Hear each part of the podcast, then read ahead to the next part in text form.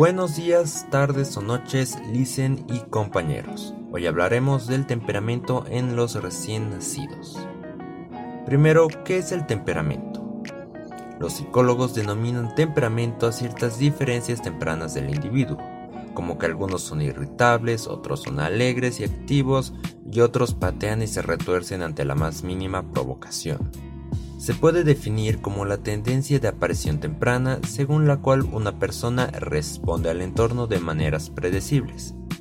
No solo influye en la manera en que los niños se aproximan y reaccionan al mundo, sino también en la manera en que regulan su funcionamiento mental, emocional y conductual. Sin embargo, a diferencia de las emociones que vienen y van, como el temor o el entusiasmo, el temperamento es bastante estable y duradero. Las diferencias individuales entre temperamentos que se cree derivan de la estructura biológica básica de una persona, constituyen en el núcleo de la personalidad en desarrollo. En un estudio sobre temperamento realizado por el Estudio Longitudinal de Nueva York, los investigadores hicieron un seguimiento a 103 infantes hasta la adultez. Examinaron su nivel de actividad, cuáles eran sus hábitos de alimentación, de sueño, etc., y lograron ubicar a la mayoría de los niños en tres categorías. 40% fueron catalogados como niños fáciles. Por lo general eran felices, su funcionamiento biológico era rítmico y aceptaban las nuevas experiencias. 10% eran llamados niños difíciles. Eran más irritables y difíciles de complacer, con ritmos biológicos irregulares y más intensos en la expresión de sus emociones. 15% eran lentos para animarse, afables pero lentos para adaptarse a personas y situaciones nuevas.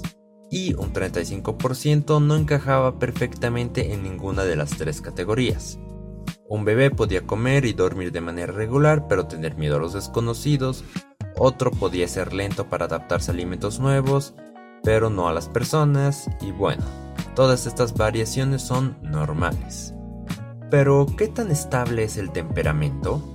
Los bebés recién nacidos muestran patrones diferentes de sueño, inquietud y actividad, diferencias que hasta cierto punto tienen a persistir.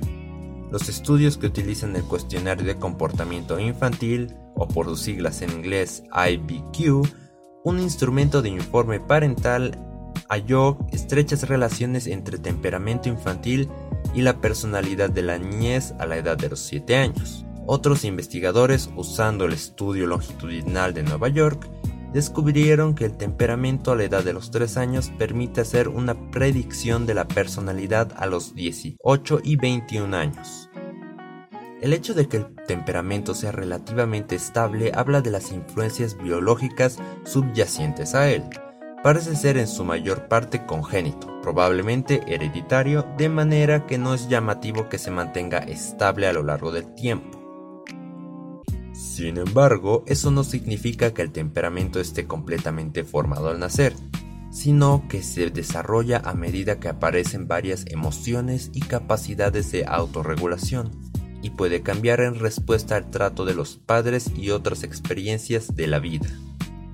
Pero bueno, eso es todo. Gracias por escuchar.